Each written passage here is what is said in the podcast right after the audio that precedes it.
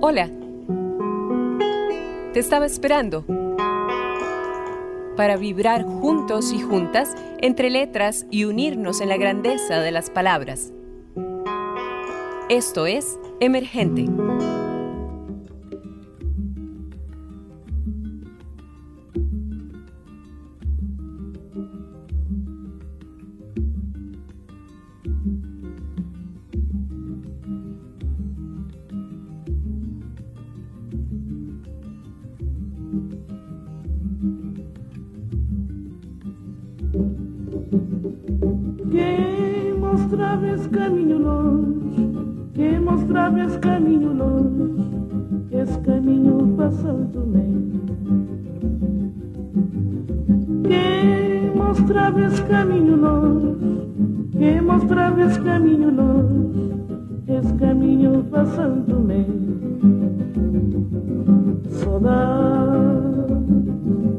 Saudade, saudade, minha terra sem inclão. Saudade, saudade, saudade, minha terra sem inclão. Quem mostrava esse caminho longe, quem mostrava esse caminho longe esse caminho passando meio. Quem mostrava esse caminho nós, quem mostrava esse caminho nós, esse caminho passando meio. Saudade, saudade, saudades, minha terra sem enclave. Saudade.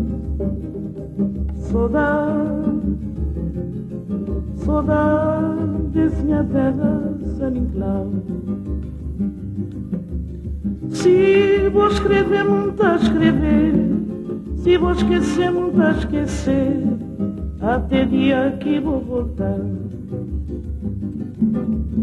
Se vou escrever, muito a escrever, se vou esquecer, muito a esquecer, até dia que vou voltar. Soda, soda, soda, desminha terra, sem enclau.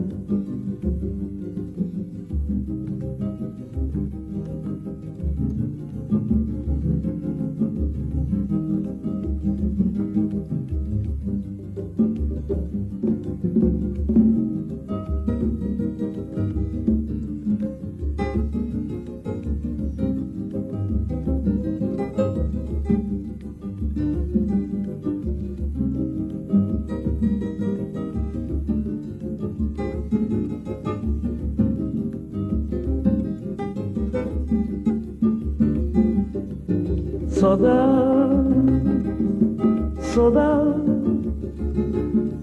Saudades, minha terra, San Inclau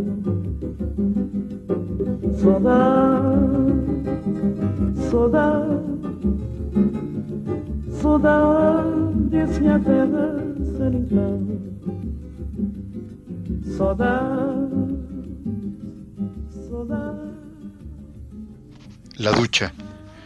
Entrar a la ducha cada vez se parece más a ir a la silla eléctrica. Casi tiene los mismos riesgos. Una descarga, un destello y la eternidad solo que a la silla vas porque la ley te encontró culpable de algo que tal vez ni hiciste, y la ducha es tu elección, suele ser tu primera elección todas las mañanas hasta que de alguna forma la llave, el agua, vos y sesenta amperios en tarifa reducida hacen circuito. A la silla por lo menos vas vestido y hasta puede que bien vestido. No creo que a nadie le importe si llevas incluso una corbata. En la ducha estás desnudo y se te ven los moretones, las costuras, y nadie quiere caer muerto como un pez en una pila a plena escama. Pensándolo bien, no es gran cosa morir así, si la muerte no tiene el pudor de esperar a que estés seco y lleves tu ropa, pues que mire el espectáculo, que te escuche cantar que atraviese capas y capas de espuma hasta quemarte el corazón. Poeta. nacido en San José en 1977.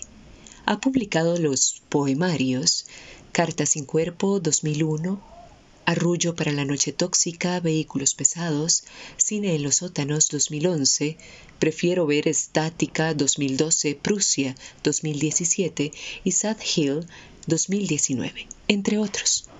Compiló parte de sus tres primeros trabajos. Ha ganado el Premio Nacional Aquileo Echeverría, categoría Poesía, en los años 2011 y 2017. Actualmente se dedica a la corrección de textos y facilitación de talleres de creación literaria. Con ustedes Wendy Alvarado en un episodio más de Emergente y muy complacida de presentarles a este grande de las letras. Sé muy bien que no se van a mover de allí hasta saber quién es. ¿Nos acompañan? Gente hermosa de Emergente, aquí estamos en otro episodio más, por supuesto. Muy honrada, sumamente complacida de contar en este espacio con este grande de las letras, nuestro querido Alfredo Trejos. Bienvenido, Alfredo, gracias por engalonar este espacio aún más. Yo quisiera, Alfredo, para empezar, mm, vamos a ver, la poesía esta cosa tan hermosa que llamamos poesía. Para vos, ¿inventa una identidad? Hola, hola, eh, Wendy, es un, es un enorme placer, un gran gusto poder saludarte eh, y saludar a, los oyentes de tu espacio, eh, mandándoles a todos un, fuerte abrazo. Y, bueno, para mí es un, un verdadero privilegio poder acompañarte eh, en esta oportunidad.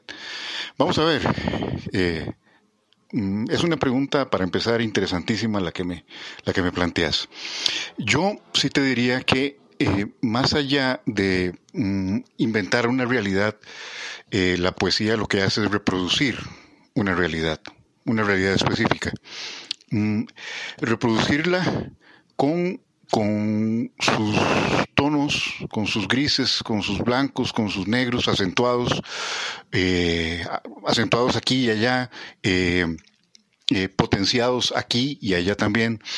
esa reproducción de lo real que hace la poesía, al menos, según según me entender, es lo que mm, verdaderamente le la, la carga de valor, la carga de, de, de, cierto peso específico, eh, tanto creativo como, como tanto como humano.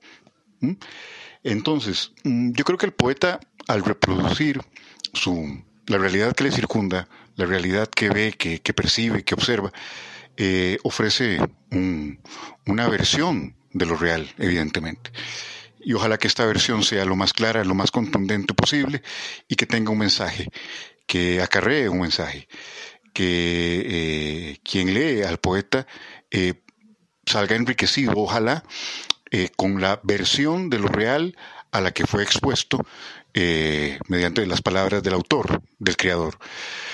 Tal vez es muy, es muy difícil conseguir todo esto de manera ideal, pero el poeta si, si tiene algún compromiso, que yo no estoy muy, muy de acuerdo con los, con los compromisos, eh, a este nivel, en, cuanto a lo creativo, si tiene algún compromiso es, es eh, comunicar con claridad para que eh, su lector se a ver, se involucre con el mensaje de manera contundente y de manera mm, válida y considere después de leer su texto, de leer sus poemas, considere el mundo como algo diferente, como algo mucho más, eh, mucho más eh, complejo y mucho más digno de vivirse, ojalá.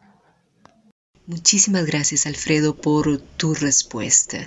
Que van a ser varias, sí, por supuesto. Así que vamos aquí metiéndole un poco más de candela a las preguntas porque sí, ocupamos preguntarte muchísimas cosas, sacarte el provecho al máximo. Hermosa conversa que tenemos acá con vos y por supuesto que la gente que ya está familiarizada con este espacio sabe que siempre combinamos con buena música, por supuesto, y la mayoría de las veces a elección de los invitados o invitadas y esta no es la excepción. Eso y claro que queremos escuchar tus creaciones, tus textos, tu poesía maravillosa en tu voz o en la voz de otras personas que se nos suman. Gracias, Alfredo. ¿Es la poesía un instrumento poderoso para hablar de la experiencia humana? Wendy, yo estoy convencido, plenamente convencido, que si la poesía tiene algún poder, es eh, precisamente para hablar de la experiencia humana. Nada más. No tiene poder para, para cambiar circunstancias políticas o sociales o incluso las circunstancias emocionales dadas de alguien o de algún entorno. No, no lo tiene. No se le puede ver con, con eh, desde, desde, un punto de vista tan, tan idealizado, tan romántico. Pero eh, sí, sí puede la poesía eh, y debe la poesía hablar de la, de la experiencia humana, que es tan vasta, que es tan rica, que es tan compleja, tan, tan, tan confusa. Eh, entonces, tal vez más allá de, de lo que me preguntas, yo diría también que la poesía debe ordenar esa experiencia humana. Porque si le aporta más bien caos al asunto, el, problema se, duplica y se triplica. No sé, se, magnifica y no, no, no es el caso. Yo creo que la, poesía debe resolver las cosas y no complicarlas. La poesía por eso debe ser sencilla, debe ser asequible y, debe eh, eh, mm, tal vez mm, involucrarse eh, con la experiencia humana propiamente dicha para describirla para plantearla, para replantearla y para eh, fijar eh, aquello que al autor le interesa pero no para complicar las cosas. La poesía, eh, si, este, si esto es lo que el autor o el poeta quiere, pues se, equivoca. yo creo que mientras mm, con más orden y más limpieza se digan las cosas, en cuanto a, lo, a, la, poesía, al, en cuanto al hecho poético, pues todos ganamos y todos somos eh, quienes la escribimos y, quienes la leemos también. Queremos escuchar más de tu poesía, Alfredo. ¿Nos complaces? El peatón. El buen peatón debe ser también un buen actor, moderar sus gestos, dominar el equilibrio, la compleja mecánica de su sistema de traslación, pies, hombros, caderas el peso de una mochila, de una maleta, de un portafolio, de una bolsa con las compras. El peatón debe contar una historia y dominar a su público. Yo camino mucho y muy rápido, soy lo que podría llamarse un peatón experto, cuarenta años caminando y cero incidentes de importancia. Bueno, tal vez uno pasó al cruzar una calle no medí bien mi paso y rompí la cinta de la sandalia derecha de una mujer que caminaba adelante, quien me miró con una especie de odio llorón. Tan solo pisé la cinta por accidente y se hizo polvo. ¿Qué se suponía que hiciera? ¿Que le comprara a la mujer un par de zapatos nuevos?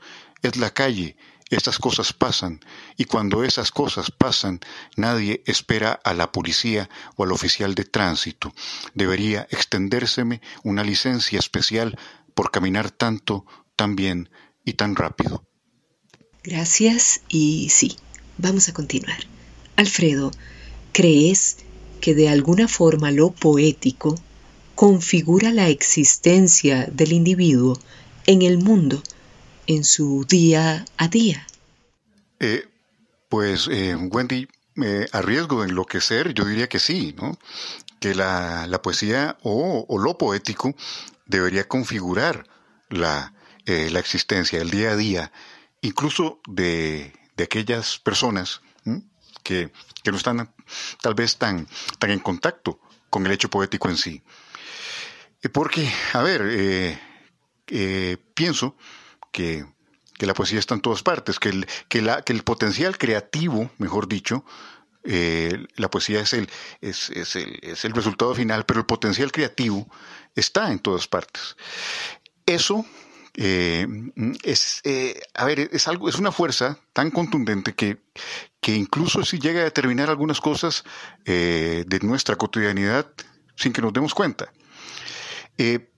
obviamente, algunos lo, estamos como abocados o, nos hemos dado cuenta que lo nuestro es determinar aquello con, con un poquito más de atención, con un poquito más de detenimiento. Pero el,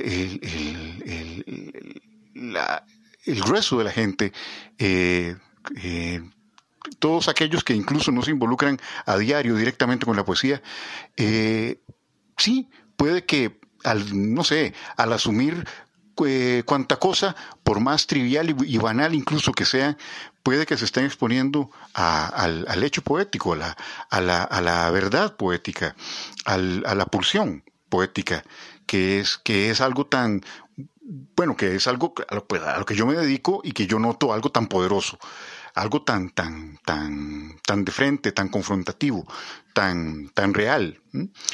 Pero no sé, no sé si, si a ver, y, es el primer ejemplo que, viene a mi mente, no sé si el cajero de banco, no sé que, si el chofer de bus están tan conscientes de eso, tan, tan, tan consciente como lo estoy yo como poeta, pero eh, sí hay una, creo, mm, sin idealizar las, cosas, por supuesto, como te decía hace un rato, sí creo que, hay un componente poético, en, en, si no en todo, en mucho, y que eso poco a poco, como la gotita que va cayendo en la piedra, poco a poco hace orada, ¿no? Hace un hueco. Y eh, ahí empezamos a comprender las cosas de manera distinta, que es al fin y al cabo lo importante, que haya un cambio. Y bueno, llegamos al momento en que justo nos vamos arrimando un poco más al final, pero estamos súper, súper contentos, contentas de estar acá compartiendo con vos. Gracias, Alfredo, por tu presencia. ¿Por qué? Desde tu punto de vista, por supuesto, son importantes los talleres literarios. Mm, sí, sobre todo en el tanto y cuanto aporten a incentivar la explosión creativa en sus participantes. ¿Sería para vos alguna garantía para que de alguna manera afloren estos procesos?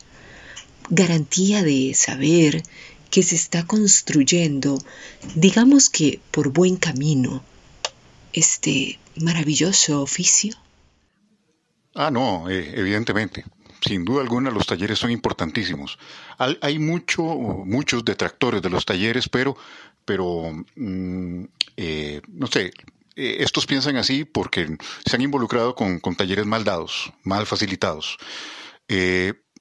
los talleres bien facilitados, bien ofrecidos, son un espacio eh, que si bien no garantizan nada, porque para irme al, a otro punto de tu pregunta, no hay garantías en esto, como en casi, como en casi nada, eh, creo, o estoy más bien, estoy convencido de que los talleres, eh, si bien no son criaderos de poetas, no son invernaderos en los que los poetas crecen así nomás, en bandejas y listo. Eh, son espacios en los que eh, mm, la experiencia de, del grupo en sí, eh, al convertir la poesía como en algo, o la, o la, la aspiración de la, de la poesía en tanto técnica, en tanto no sé, eh, eh, en tanto un elemento estudiable, eh, eso llega a unir gente en un fin pues común y, y, le da a, la gente a la, que participa en un taller mucho sentido de pertenencia. Y, y bueno, sumémosle a esto, ojalá un, un facilitador pues competente, un facilitador sincero y un facilitador que, disponga de, un par de herramientas para mm, que el taller sea, mm, para empezar, un, espacio eh, libre, un espacio democrático, horizontal, sin imposiciones, y también un, espacio serio en el que la, el, problema, el, el asunto se exponga con, la claridad que requiere, pero también con, con eh, sin olvidar pues el aspecto lúdico de, de, la, de, la, de lo creativo, el juego. Eh, todo eso hace que, que, un taller valga la pena. Eso más los, los, aportes ya más prácticos, las lecturas, los, no sé, las, las experiencias guiadas, el diseño del laboratorio de taller también, que es importantísimo. Todo eso hace un, un sutil conjunto de, de, elementos en los que si ya de por sí entonces el, el tallerista o el miembro del taller tiene eh, alguna aptitud, eh, mm, eh, los resultados van a ser pues eh, los, los favorables. Entonces, eh, sin duda, el, yo soy un defensor de, del taller literario, del taller poético a ultranza. Y bueno, ya cerca del final vamos a matizar un poco más este espacio, casualmente así como iniciamos. Ya saben cómo, con música, por supuesto, que les mueva este temazo.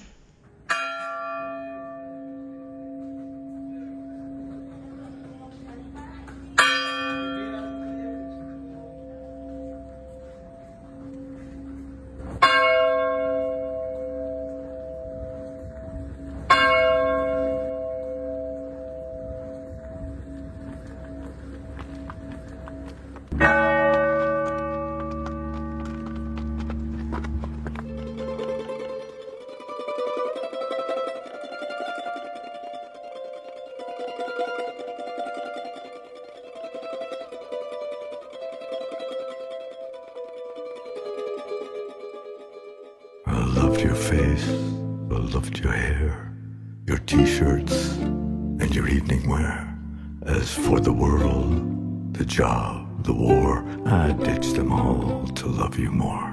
And now you're gone, now you're gone, as if there ever was a you who broke the heart and made it new.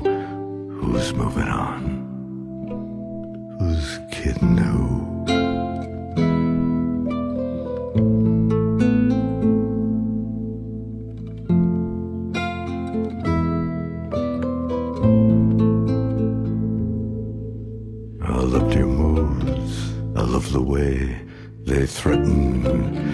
Single day. Your beauty ruled me, though I knew 'twas more hormonal than the view. Now you're gone, now you're gone, as if there ever was a you. Queen of lilac, queen of blue, who's moving on? Who's kidding who?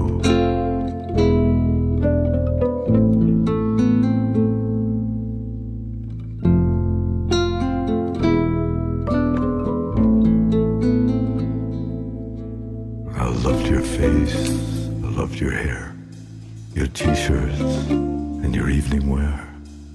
As for the world, the job, the war, I'd ditch them all to love you more. And now you're gone, now you're gone as if there ever was a you who held me dying, pulled me through, who's moving on, who's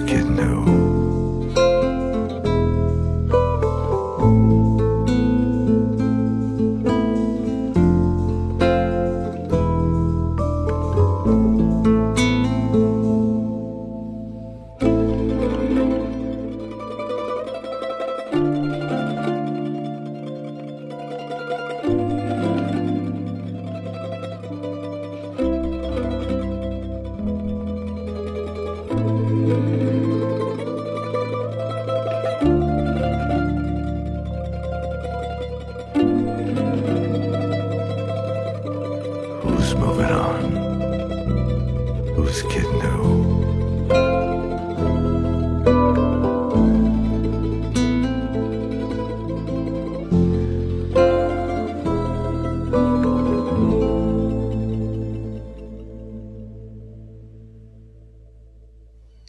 Iglesia de la Soledad, con un epígrafe de Charles Bukowski que dice, Hay una soledad tan grande en este mundo que podés verla en el lento movimiento de las agujas del reloj.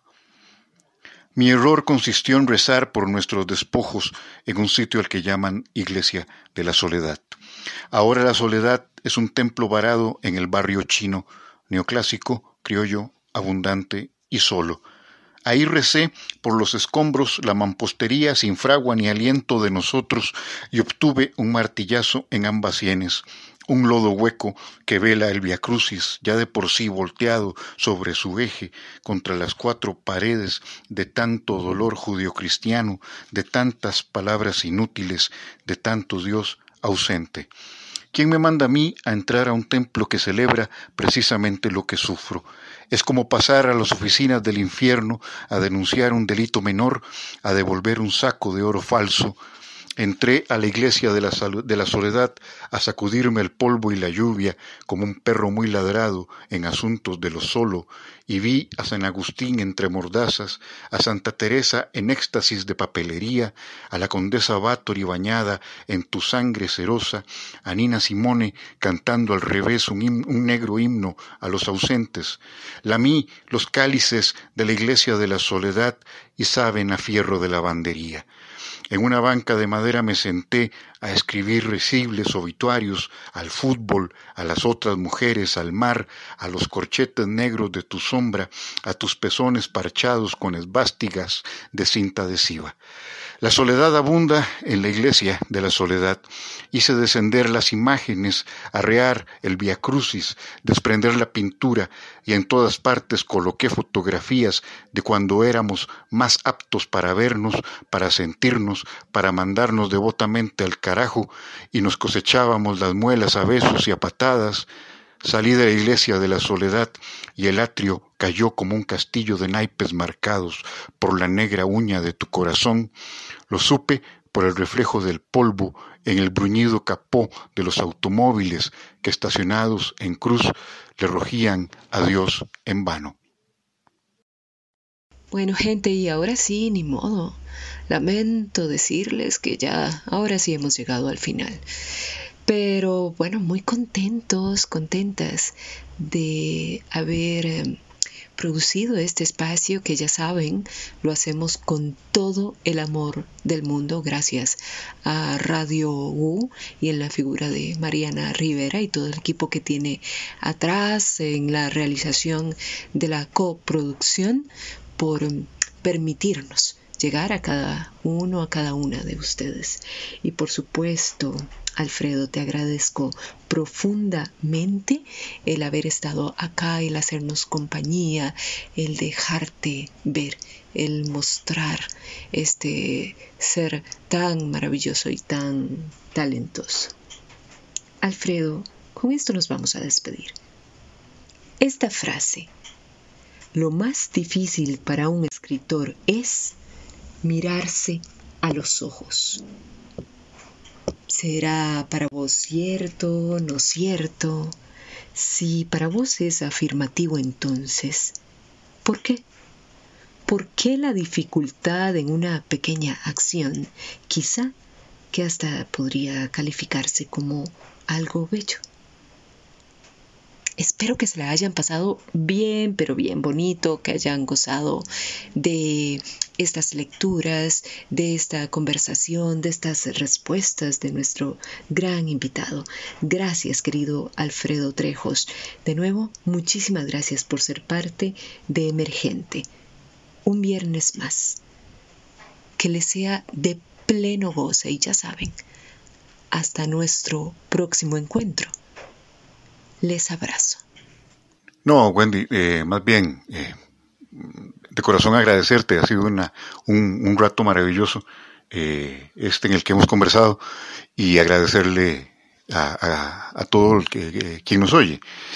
Bueno, no, este, yo te diría que lo más difícil para un escritor es, mirar a, los ojos a, a, todos y a cualquier cosa, si se me permite la expresión. Eh, más que autorreconocerte, que autorreconocerse, que autopercibirse, es ver la, esencia de las cosas, la esencia de lo otro, de los otros, mm, que puede, puede no sé, puede, según se dice, residir en, los ojos. A ver, yo creo que, haciendo síntesis de la, frase que me propones como, como cierre para esta conversación, hay, hay un, sinnúmero de, dificultades que debe atravesar un escritor o que un escritor atraviesa en su día a día. Una de ellas es el auto, el autopercibirse, el, verse de cuerpo entero, ojalá, y con todo lo que, lo que su ser eh, arrastra y, con todo lo que su ser también consiste. Y también, eh, a fin de cuentas, extraer de todo aquello un, producto literario sólido, eh, legible, eh, bien hecho, bien trabajado, con dignidad. Entonces, este es un, este es un asunto, es un trabajo de dificultades y esas, esas la primera de ellas quizá, eh, estar en contacto con uno, verse fijamente siempre y, ver a los otros y, a, y ver a las cosas en, su, en su dimensión eh, tan, tan categórica y tan, y tan, eh, tan absurda a veces, pero, pero ni modo, es, es, nuestro, es nuestra realidad y, y desde nuestra realidad eh, creamos, escribimos y nos cueste mucho o nos cueste poco, pues debemos vivir y tratar de, de, de ser felices con, con ello. Cuesta mucho, pero porque también hay mucha neurosis y mucho, mucha carga, pero, pero se, logran las cosas y es una experiencia maravillosa. Escribir poesía, a fin de cuentas, eh, también eh, es muy grato. Y, listo. Ha sido un enorme gusto, eh, gusto, Wendy, que estés muy bien y un saludo a tus oyentes. Oralidad. Lavar un ojo con la lengua grabar un manto en sus cuatro paredes de carne dulce, hacer minería nocturna en el Atacama, rezar un Padre Nuestro ante el pollo congelado es casi lo mismo que lamerte, casi como al cruzar la calle bajo la mano bendita del Señor que todo lo ve. Es que comer de todo en voz es leer en griego con la boca muy abierta, es arar en el vidrio y volver al paladar con ron maduro de la caña más injusta. Esa miel que sabe a perlas como si fuera el juicio final y salir de vos con una sopa de ángeles en el cielo de la boca es en sí caer ante un altar sin Cristos hechos a la medida de su calvario. Uno te come, así como el oso polar lame la grasa muerta de las focas por supervivencia. Alfredo Trejos. Emergente, un programa en coproducción con Radio U, Universidad de Costa Rica.